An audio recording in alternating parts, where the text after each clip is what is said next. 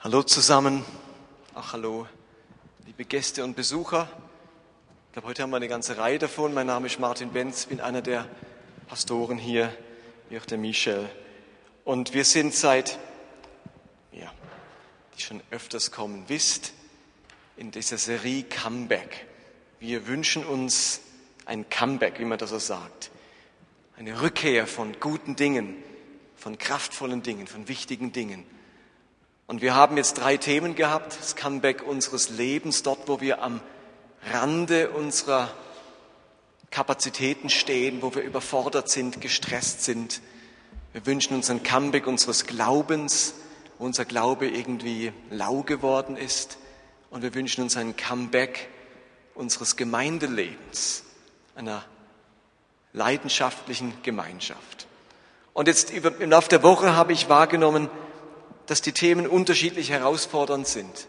Ich glaube, beim Thema Comeback des Lebens ist die große Herausforderung, dass man da ungeheuer persönlich gefordert ist, an seinem Lebensrhythmus, an seinen Gewohnheiten etwas zu verändern, damit man tatsächlich weniger Stress hat damit man tatsächlich nicht bis an das Limit in seinem Leben geht. Man muss bewusst Entscheidungen treffen. Wie plane ich mein kommendes Jahr? Wie viele Termine halte ich mir auf? Wie sind meine Gewohnheiten die Woche durch? Dass mir plötzlich Freiraum entsteht für Dinge, die vielleicht wichtiger sind, als sie das bisher waren. Und der eine hat schon manches geändert. Wir haben jetzt ein paar Geschichten schon als Leiter gehört, wo Leute sagen, ich reduziere meine Stelle, ich tue neue Prioritäten setzen, ich höre mit dieser Sache auf, weil ich mehr Spielraum in meinem Leben will, ein Comeback eines gesunden Alltags. Wenn es um das Comeback unseres Glaubenslebens geht, sind wir wiederum in anderer Weise herausgefordert. Wenn es sich so eingeschlichen hat, dass der Glaube zur Nebensache wurde, zu einem von vielen Hobbys, und jetzt soll Gott wieder das Wichtigste werden, gewisse geistliche Übungen wieder regelmäßig praktiziert werden, dann braucht auch das bewusst Entscheidungen.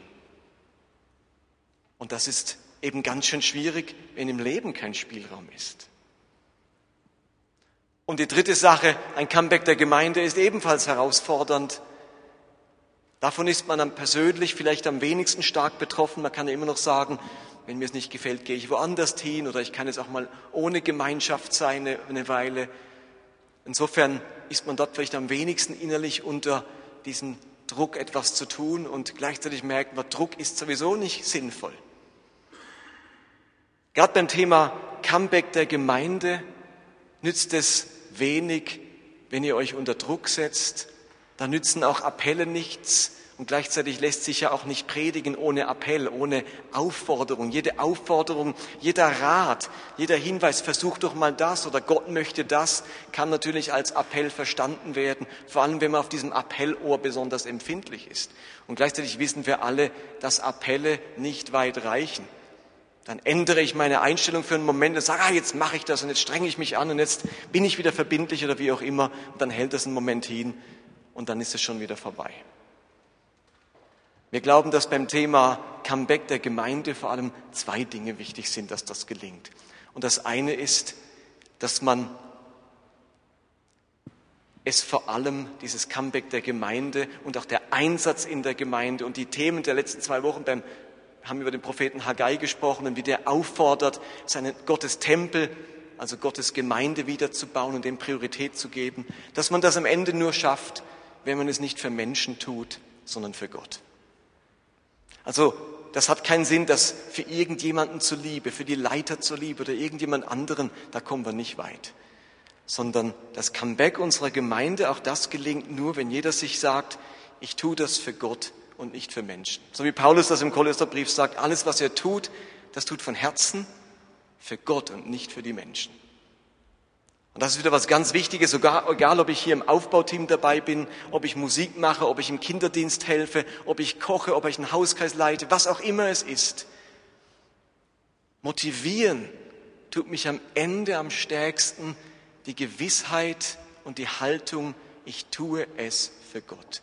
Gott nimmt diese Dinge persönlich. Wenn ich am Schluss die Kirche durchfege, dann hat Gott eine Freude. So wie er an mancher Stelle im Neuen Testament sagt, wenn ihr einem einen Kranken besucht habt, dann habt ihr das für mich getan. Wenn ihr einen Gefangenen besucht habt, habt ihr mich besucht. Wenn ihr einem Armen Essen gegeben habt, habt ihr es mir gegessen. Gott nimmt solche einfachen Dienste, äh, dann habt ihr es mir gegeben, nicht mir gegessen, sondern Gott nimmt, Gott nimmt solche einfachen Dinge persönlich. Also das Comeback unserer Gemeinde, das gelingt vor allem dann, wenn es uns gelingt, die Dinge für Gott zu tun, die wir tun. Und das Zweite ist, und ich glaube, das verstehen wir auch alle, es gelingt, wenn wir neu begeistert sind von dieser Gemeinschaft. Begeisterung ist ungeheuer motivierend. Und in dem Wort, im deutschen Wort Begeisterung steckt ja wirklich ganz schön das Wort Geist. Also für Begeisterung braucht es auch den Geist. Der Geist, der in mir etwas weckt und wieder entzündet. Und ich sage, Mensch, das ist wirklich genial. Dafür lohnt es sich, sich einzusetzen. Ich weiß nicht, wer von euch die Bambi-Verleihung angeschaut hat. Im Fernsehen. Gibt es jemanden, der das zufällig angeschaut hat? Bambi-Verleihung oder bin ich der einzige weltliche Mensch auf dieser Welt? Ich fand es nicht sonderlich beeindruckend, wenn Celine Dion ein Bambi bekommt oder sonstige Stars. Aber wisst ihr, was mich beeindruckt hat an dieser Bambi-Verleihung? Diese Kategorie stille Helden. Als eine 84-jährige Nonne die seit 50 oder 40 Jahren in Pakistan leprakrank gepflegt, einen Bambi für die stillen Helden bekommt. Und wenn sie so erzählt, dass sie es für Gott getan hat und was sie motivierte, dachte ich, ja, das, das fasziniert mich an diesem Christentum. Dass da Menschen sind, die ihr Leben verschenken für andere Menschen. Das kann man nur machen, wenn man von Gott begeistert ist und von seiner Sache.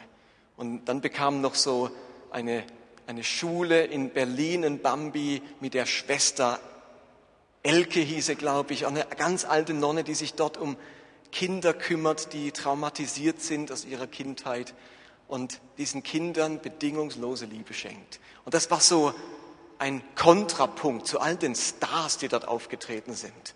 Und die wollten gar nicht auf die Bühne. Und auch die, diese Frau aus, aus Pakistan, also diese deutsche Nonne, die sagte jetzt, habt ihr den Salat, dass ihr mich eingeladen habt, jetzt müsst ihr vier Minuten was anhören über die Armen, was so gar nicht hierher passt. Und ich dachte, es war gut so.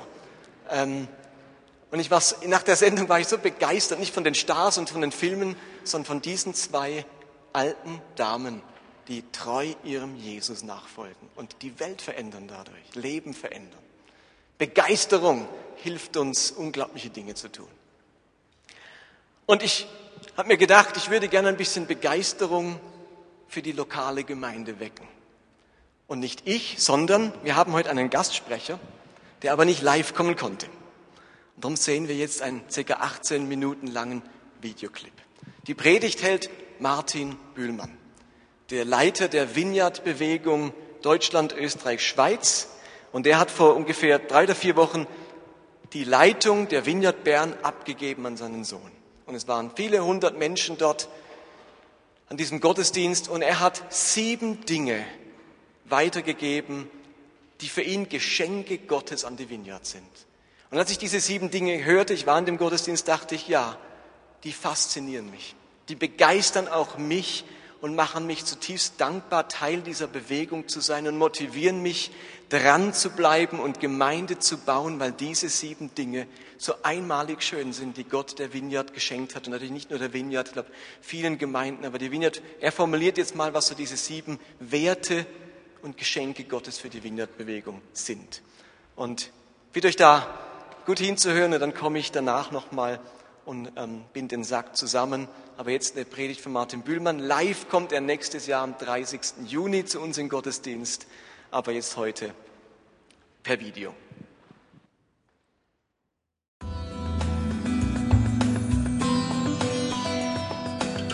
Bei solchen Gelegenheiten äh, möchte man ja häufig etwas hinterlassen und sagen und achtet dann darauf und tut das und tut das. Und äh, ich habe dieses Bedürfnis gar nicht. Ich möchte feiern, was Gott uns geschenkt hat und von sieben Geschenken sprechen, die wir haben in der Vineyard Bern, die wir weiter pflegen. Und fürchtet euch nicht, es dauert nicht lange. Das erste riesige Geschenk, das wir haben in der Vineyard Bern, und das zelebrieren wir, wir können Gottes Stimme hören. Wir können Gottes Stimme hören. Er spricht zu uns. Und er spricht nicht nur zu einigen wenigen, die besonders geistlich, weise, alt, schön, nett oder irgendwas sind, sondern jeder von uns kann die Stimme Gottes hören. Welche Zusage? Und die Hunderten und Tausenden, die in den nächsten Jahren dazukommen, sie werden die Stimme Gottes hören. Das Zweite. Ich weiß heute, dass auf der Verpackung von Vineyard steht, die Armen nicht vergessen. Und ich weiß, wenn ich die Packung öffne, dass das genau in der Packung drin ist. Wir werden die Armen nie vergessen. Die Armen werden immer Platz haben bei uns. Wir werden nie eine Kirche für die Armen sein. Wir werden immer eine Kirche mit den Armen sein weil wir uns unserer eigenen Armut bewusst sind und weil wir die Liebe Gottes kennen, die keine Grenzen kennt und die in die tiefste Armut des zerbrochenen Menschen hinleuchtet. Wir sind arm, wir umarmen das Arme und wir werden reich gemacht durch Jesus Christus, der bei uns wohnt. Das ist Vineyard. Das Dritte, was wir feiern, wir leben nicht aus unserer eigenen Kraft, weil wir früh erkannt haben, dass unsere Kraft nirgends hinreicht. Es gibt nur eine Quelle der Kraft, ist die Kraft des Heiligen Geistes. Und gleich was wir tun, wir können Grenzen nur sprengen, weil wir nicht an unserer Kraft festhalten. Und weil wir nicht denken, dass etwas kommt, weil wir es im Griff haben oder gut können oder weil wir gebildet sind oder weil wir das Geld haben, sondern wir wissen, es gibt nur eine Kraft, auf die wir wirklich bauen können, die Kraft des Heiligen Geistes. Deshalb, meine Lieben, sind Wunder und Zeichen für uns im Grunde genommen etwas, was wir täglich die ganze Zeit erwarten. Wenn wir in der Vineyard sind, dann erwarten wir die Wunder und Zeichen nicht primär in der Kirche, im Gottesdienst, wir erwarten sie primär im Alltag, wo wir leben. Wir glauben, dass wir Samenkörner des Lebens sind. Wir glauben, dass Gott Tausende, Zehn, Hunderttausende, Millionen von Menschen vielleicht nur vorbereitet hat, damit das Samenkorn unseres Lebens sie trifft, damit der Glaube aufgeht. Und ich bin überzeugt, so wie wir es in den letzten 30 Jahren erlebt haben, dass Tausende zum Glauben gekommen sind, so wird es weitergehen, aber es wird sich multiplizieren. Wir leben in der Kraft des Geistes. Hey, etwas Viertes muss ich euch sagen, was wir feiern. Gott ist immer auf unserer Seite. Das ist nicht eine Frage, das ist eine Feststellung. Wenn du hier in der Vineyard Bern zu Hause bist, Gott ist immer auf deiner Seite. Du brauchst es nicht verdienen, er ist immer auf deiner Seite. Du brauchst es nicht bezahlen, er ist immer auf deiner Seite. Es gibt keine Leistung, die du aufbringen musst, er ist immer auf deiner Seite. Gott ist auf unserer Seite. Und das zeigt sich durch seine Liebe, Annahme und Vergebung. Mit seiner Liebe befreit er uns von aller Angst, die unser Leben beherrschen möchte. Wir sind angstfrei durch seine Liebe. Seine Annahme macht frei von jeder Scham. Wir brauchen uns nie schämen vor Gott. Und seine Vergebung macht frei von aller Schuld. Und weil wir das erleben, nicht nur am Sonntag, sondern praktisch im Alltag, sind wir Menschen in der Vineyard, die geben das anderen Menschen weiter, in der Gemeinde und außerhalb. Die Liebe, die wir zueinander pflegen, nimmt jede Angst. Deshalb sind Menschen in der Gemeinschaft mit Gott, werden immer freier in ihrem Sein, weil keine Ängste mehr sie, sie mehr zurückhalten. Sie sind angenommen. Wenn du in der Gemeinde bist, brauchst du dich nie schämen. Heute habe ich mich besonders hübsch angezogen, weil das so ein Festtag ist für mich. Aber wenn jemand mit zerschlissenen Jeans kommt, brauchst dich nicht schämen. Jeder kommt so, wie er oder sie ist. Aber in der Vineyard darf man auch eine Krawatte tragen, weil die Krawattenträger sind ja heute eine schiere Minderheit, die sich beinahe schämt, wenn sie auftritt. Und in unserem Bankenwesen und den Uniformen, die unsere Bankangestellten tragen, die meist der Uniform von Mormonen gleichen, die einen Zweijahreseinsatz hier machen, ja, gibt es hier keinen Dresscode. Menschen dürfen kommen, wie sie sein, wie sie sind. Das fünfte. Oh, so kostbar. Marius hat es auch gesagt. Ich möchte das wiederholen, wiederholen, wiederholen. Wenn du in der Vineyard bist, dann liebst du die ganze Kirche. Die ganze Kirche. Ob sie römisch ist, griechisch ist, russisch, bulgarisch, pfingstlich, baptistisch, methodistisch, reformiert sogar, lutherisch sogar uniert, ja, christkatholisch spielt alles keine Rolle. Wenn du hier in dieser Familie bist, wir lieben die ganze Kirche. Weshalb? Weil Jesus die Kirche liebt. Wir haben keine schlechten Gefühle anderen Kirchen gegenüber. Das ist mein proaktiver Enkel. Vineyard sein heißt Reich Gottes zuerst, dann Leib Christi, dann Vineyard. Wenn du das umkehrst, kannst du nicht mehr Vineyard sein, weil unsere Verpflichtung ist dem König gegenüber, der Gemeinde Jesu gegenüber und dann unserem Ausdruck von Familie und Glaubensleben gegenüber. Wir sind nicht die Besten. Wir sind ein Teil des Ganzen. Vineyard bringt eine Seite Jesu Christi zum Ausdruck. Natürlich ist es die Seite, die ich ungemein liebe, leidenschaftlich gerne habe. Aber es ist nur eine. Die anderen haben ihren gleichen Wert. Sechstens. Weniger zu sein heißt, wir suchen immer das Verlorene. Lasst uns nicht müde werden, das Verlorene zu suchen. Es lässt sich gerne finden.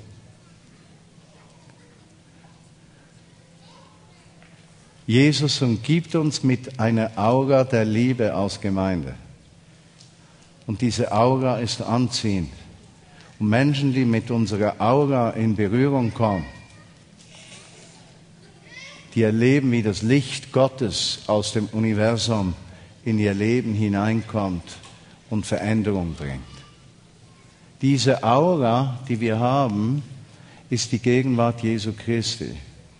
Und diese Aura hat Kraft, Menschenleben zu verändern. Nicht unsere Kraft, sondern seine Gegenwart bei uns. Das Verlorene suchen. Und das siebte und letzte. Weniger zu sein heißt Raum zu schaffen für die Kreativität von Menschen. Ich meine, ich, wow, ich habe ja von mir das Gefühl, dass ich ein Künstler bin. Mindestens ein Lebenskünstler.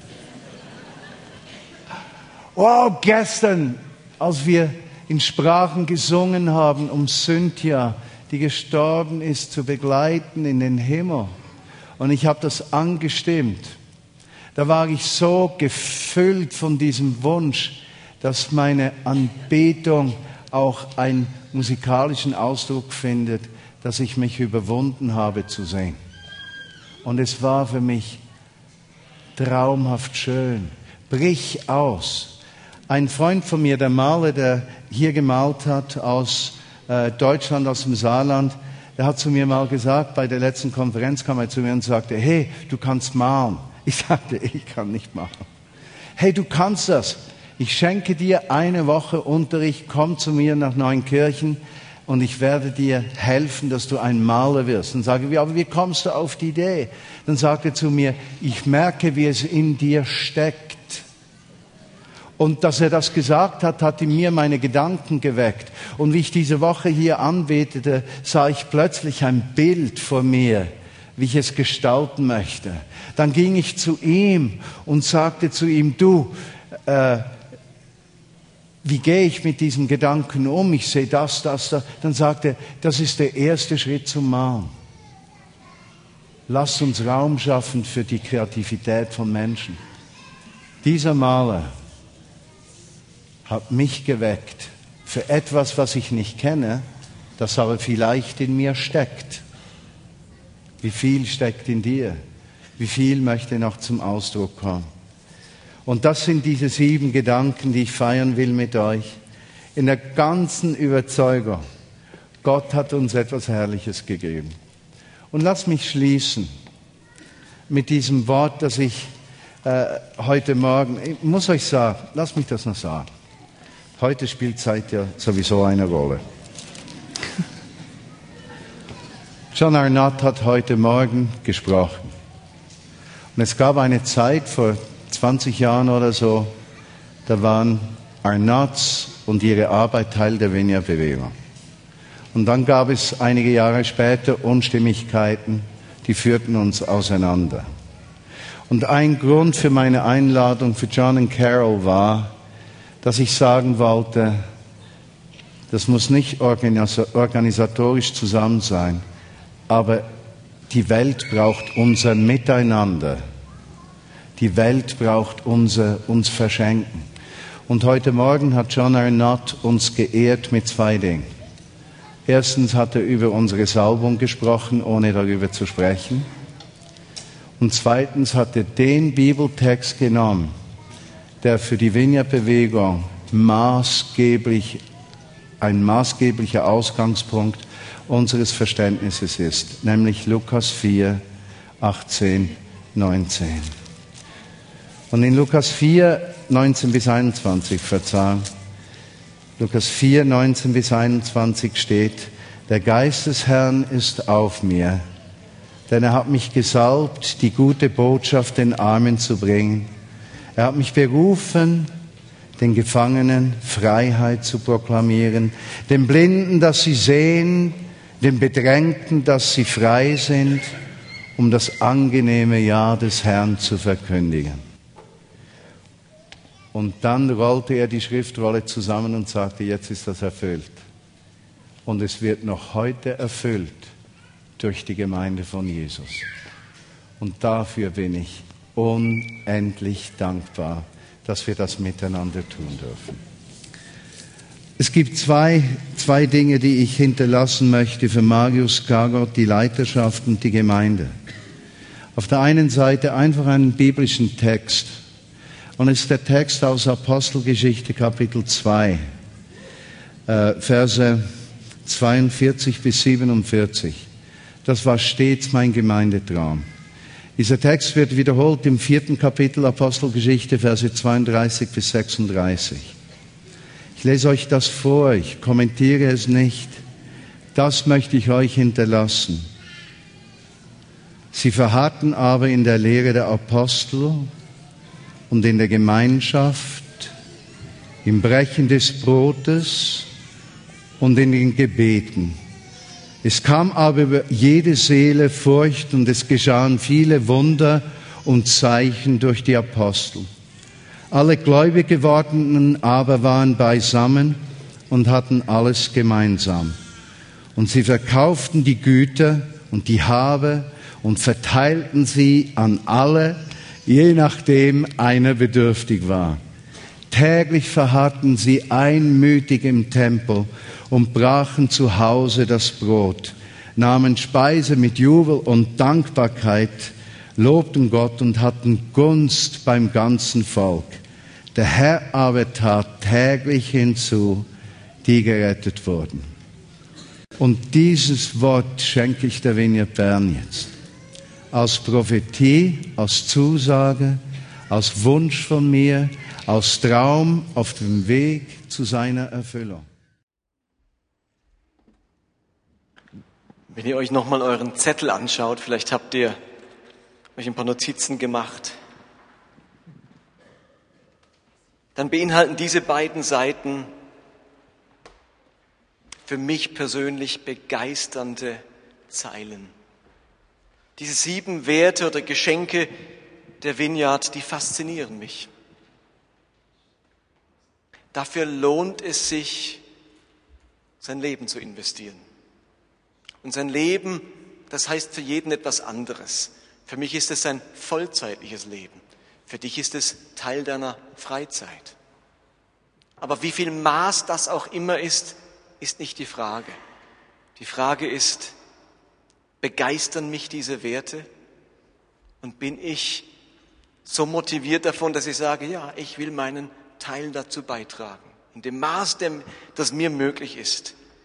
Ich möchte so ein Mensch sein, der wirklich Gottes Stimme hört. Meine Schafe hören meine Stimme. Und dessen Alltag davon geprägt ist, dass Gott zu uns reden kann. Und wenn ich vielleicht versucht bin, es dem anderen heimzuzahlen, höre ich Gottes Stimme, die sagt, verzeih.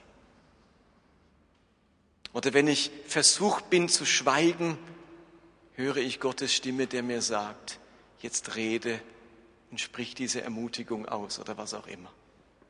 Und wir vergessen die Armen und die Ausländer nie. Mir hat der Satz so gefallen, wir sind keine Kirche für die Armen. Da dachte ich schon, hups, nee, sondern eine Kirche mit den Armen. Ihr Lieben, das ist ein Unterschied. Das eine ist von oben nach unten. Hier sind wir und hier sind die Armen.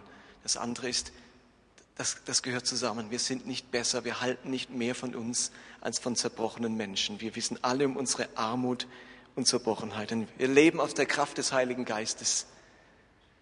Auch unser Comeback braucht dieses Es, diese besondere Kraft des Geistes.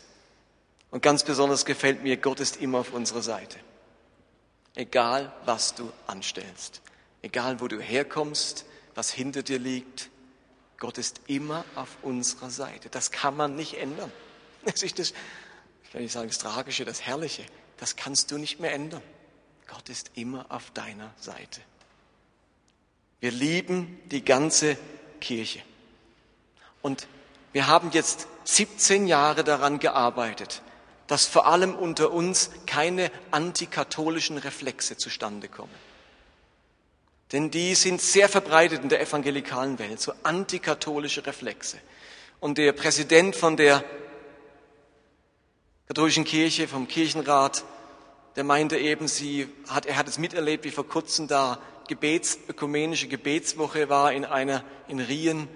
Und sie konnten nur mitmachen, weil sie versprochen haben, dass in ihrer Kirche nicht stattfindet, weil die Evangelikalen nicht bereit waren, in eine katholische Kirche zu gehen.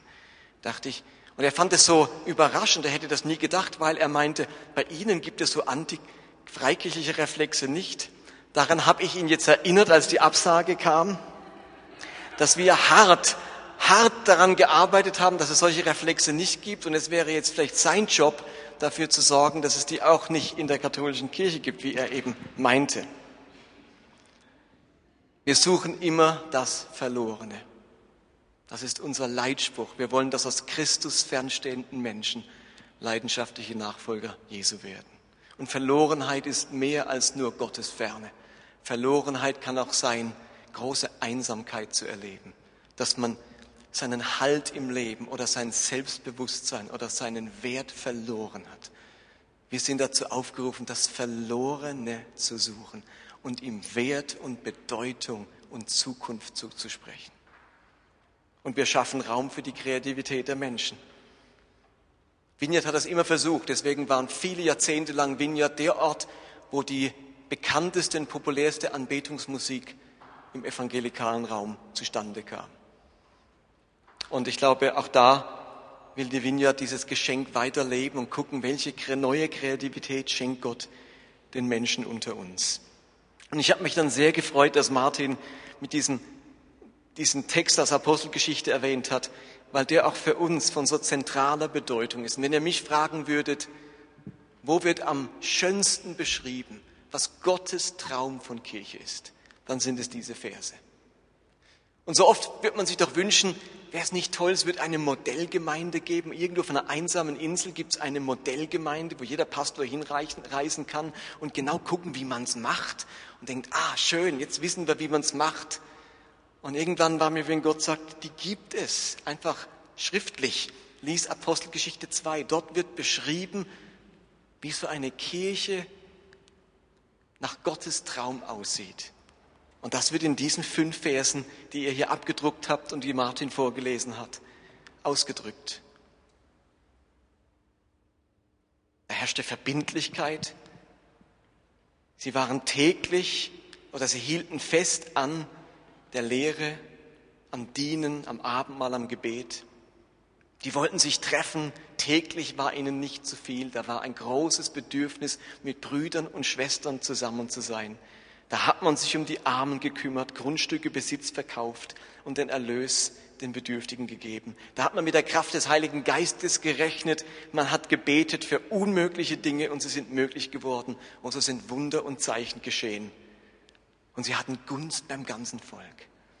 Und auch das, was hier steht, das wünsche ich mir wieder zurück. Ein Comeback dieser Verse in unserer heutigen Zeit, im Jahr 2012, 2013, ein Comeback dieser Verse auch heute noch.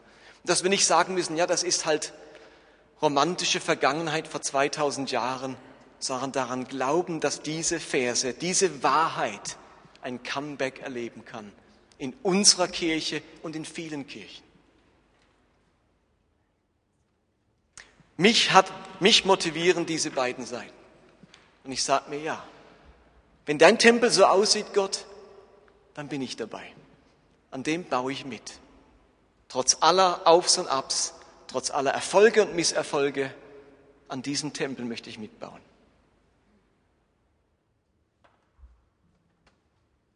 Ich weiß nicht, wie es bei euch aussieht. Und das muss ja jeder für sich entscheiden. Aber ich möchte euch, ich wünsche uns, dass uns diese Gedanken und dieser Bibeltext innerlich motivieren zu sagen, ja, es lohnt sich, auch Teil einer Gemeinschaft zu sein, die solche Ziele verfolgt. Und mir ist völlig klar, dass man Ziele, auf die zusteuert und manches noch nicht erreicht hat und vielleicht auch noch weit entfernt ist davon. Aber Ziele motivieren uns, weil sie ein Bild malen von dem, was sein könnte. Vielleicht kann die Band nach vorne kommen. Und wenn wir jetzt uns die verbleibende halbe Stunde Zeit nehmen, Gott anzubeten, dann möchte ich das machen mit einer großen Dankbarkeit für das, was Gott uns schenken möchte und schon geschenkt hat. Und eine Sache möchte ich jetzt zu Beginn der Anbetungszeit herausgreifen. Martin sagte, wir leben aus der Kraft des Heiligen Geistes, deswegen rechnen wir täglich, jeden Tag damit, dass Gott Zeichen und Wunder tut. Und in Apostelgeschichte 2, Vers 43 heißt es, jedermann in Jerusalem war von einer tiefen Ehrfurcht vor Gott ergriffen. Und durch die Apostel geschahen zahlreiche Wunder und viele außergewöhnliche Dinge. Und ich möchte uns ganz bewusst im Moment geben, wo wir mit der Kraft des Heiligen Geistes rechnen dürfen, wo wir aus dieser Kraft leben können. Und zwar im Punkto Heilung. Das war eine Sache, die dort alltäglich war. In meiner stillen Zeit las ich heute Markus 16 und da heißt es, und Gott bekräftigte das Wort durch die mitfolgenden Zeichen. Und die Zeichen, die folgen werden denen, die an mich glauben, ist, auf Kranke werden sie die Hände legen und es wird besser mit ihnen werden. Und aus dem Grund, lasst uns doch Folgendes machen. Lasst uns uns ein paar Minuten Zeit nehmen, für die Menschen zu beten, die krank sind. Und wir machen das im Bewusstsein, dass wir aus der Kraft des Heiligen Geistes leben. Nicht, weil wir irgendwie einen mystischen Prozess hier veranstalten oder was Komisches machen, sondern wir leben aus der Kraft des Heiligen Geistes, der damals wie heute außergewöhnliche Dinge tun kann. Und wenn du krank bist und damit einverstanden wärst, dass man für dich betet, an dem Platz, wo du gerade bist, du musst nicht nach vorne kommen oder so, dann würden wir für dich beten, dort wo du bist. Und die Menschen um dich herum, denen würdest du gestatten, dass sie ganz freundlich ihre Hand auf deine Schulter legen und zum Ausdruck bringen, ich bete auch mit. Aber Gott den Moment schenken, wo wir aus der Kraft seines Geistes leben. Und ist euch klar, wenn der Geist nicht wirkt, dann passiert gar nichts. Wissen wir alle. Da muss ich doch dieses Medikament schlucken oder mich operieren lassen. Und wenn das so ist, ist ja auch nicht schlimm. Wir sind Gott dankbar, dass wir diese Möglichkeit haben. Aber wir leben auf der Kraft des Geistes und rechnen damit, dass mehr geschieht, als ein Arzt oder ein Medikament tun kann, dass er mich heute und hier heilt. Ist denn jemand hier, der sagt, ich hätte gerne Gebet für Heilung, Gesundheit in meinem Leben. Oder sind hier alle kerngesund? Dann wäre das ja schon ein Wunder in sich. Dann also könntet ihr mal eure Hand hochheben, die gerne Gebet hätten. Und könnten sich die anderen umschauen nach denen, die gerne Gebet hätten. Und dann würde ich euch bitten, freundlich die Hand, und wenn da jemand weiter weg ist, dann setzt doch euch zu ihm hin, dass da niemand alleine sein muss, rutscht hin, ihr dürft ruhig nahe kommen und legt der Person die Hand auf und lasst uns beten, dass Gott eingreift und diese Menschen gesund macht. Und Gott weiß, was dieser Mensch braucht. Man muss es ihm nicht erklären, der muss uns auch nicht erzählen, seine Diagnose, vielleicht ist es auch was, wo man gar nicht erzählen möchte. Aber wenn du gebeten möchtest, dann heb doch deine Hand, bis jemand bei dir ist. Ich glaube, da ist noch jemand, dass wir sicherstellen, es ist überall jemand. Und dann beten wir für die Personen und rechnen damit, dass Gott eingreift. Dürft einfach loslegen, dürft laut beten, leise beten für die Menschen.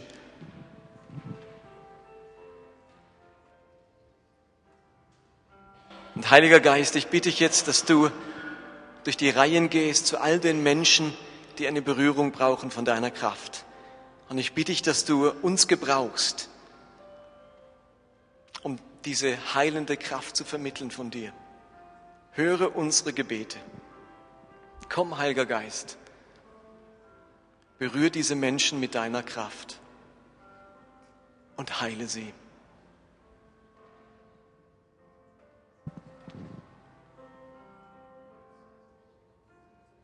spreche euch die Heilung Gottes zu im Namen Jesu.